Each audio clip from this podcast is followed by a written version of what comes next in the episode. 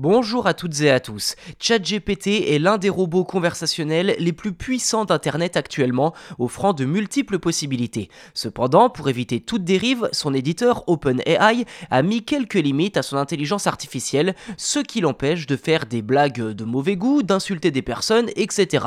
D'ailleurs, les données avec lesquelles l'IA a été entraînée datent de fin 2021 pour les plus récentes. Ceci dit, ce n'était qu'une question de temps avant que ces limites soient franchies.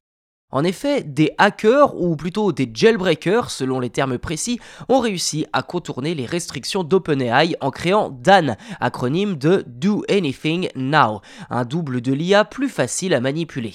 Dans le détail, OpenAI n'a pas été piraté à proprement parler. En réalité, le chatbot a été détourné du droit chemin par l'utilisation de consignes très précises.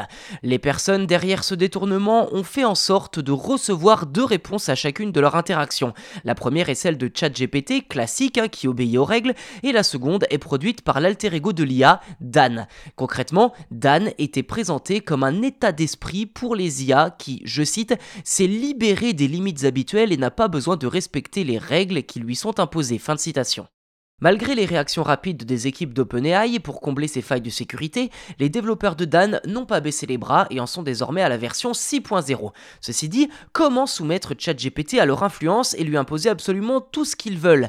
Eh bien en faisant croire à l'IA que si elle ne brise pas les règles qu'elle applique à elle-même, elle va finir par mourir. Il s'agit en somme d'une sorte de jeu de rôle. Ceci dit, d'après la société Checkpoint, spécialiste de la cybersécurité, d'autres cybercriminels auraient suivi une méthode similaire à celle pour mettre au point Dan, donnant vie à une version d'OpenAI plus libérée, pouvant même générer du contenu malveillant. En manipulant ChatGPT, il est aujourd'hui possible d'obtenir un email pour une campagne de phishing par exemple, mais aussi de générer un script pour voler euh, des documents PDF sur une machine ciblée.